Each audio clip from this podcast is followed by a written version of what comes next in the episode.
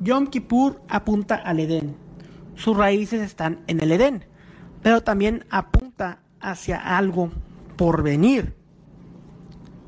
Hebreos 9:11 dice, pero cuando Mashiach, Cristo apareció como sumo sacerdote, sacerdote Cogen Hagadol, de los bienes futuros a través de un mayor y más perfecto tabernáculo, Mishkan, no hecho en manos, es decir, no de esta creación. Los sumos sacerdotes anteriores eran sobra de el sumo sacerdote celestial. Solo el sumo sacerdote puede hacer Yom Kippur, es el único de acuerdo a la Torah, Pentateuco, ley de Moisés.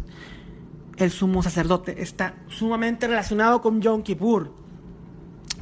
El llamar a Cristo, a Yeshua, Jesús Mashiach, sumo sacerdote, significa que tiene que haber un Yom Kippur del Mashiach. El sumo sacerdote cargaba con los pecados del pueblo en el sacrificio. Mashiach carga con los pecados del mundo en su sacrificio en la cruz.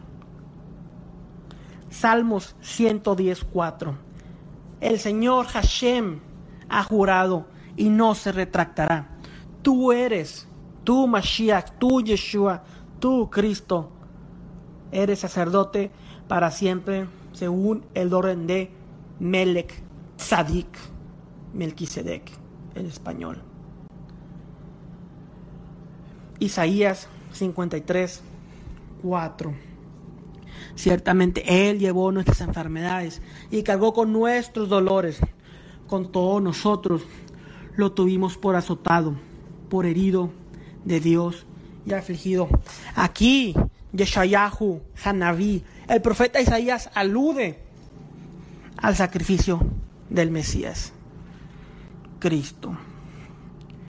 ¿Qué es lo que dice el misticismo del judaísmo? Sohar 2, 212a.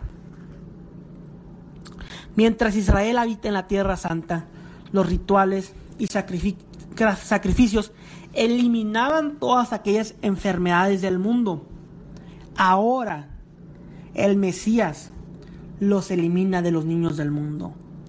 No hay templo, no hay rituales. Ahora todo carga sobre Mashiach, de acuerdo al Zohar, de acuerdo a un libro místico del judaísmo.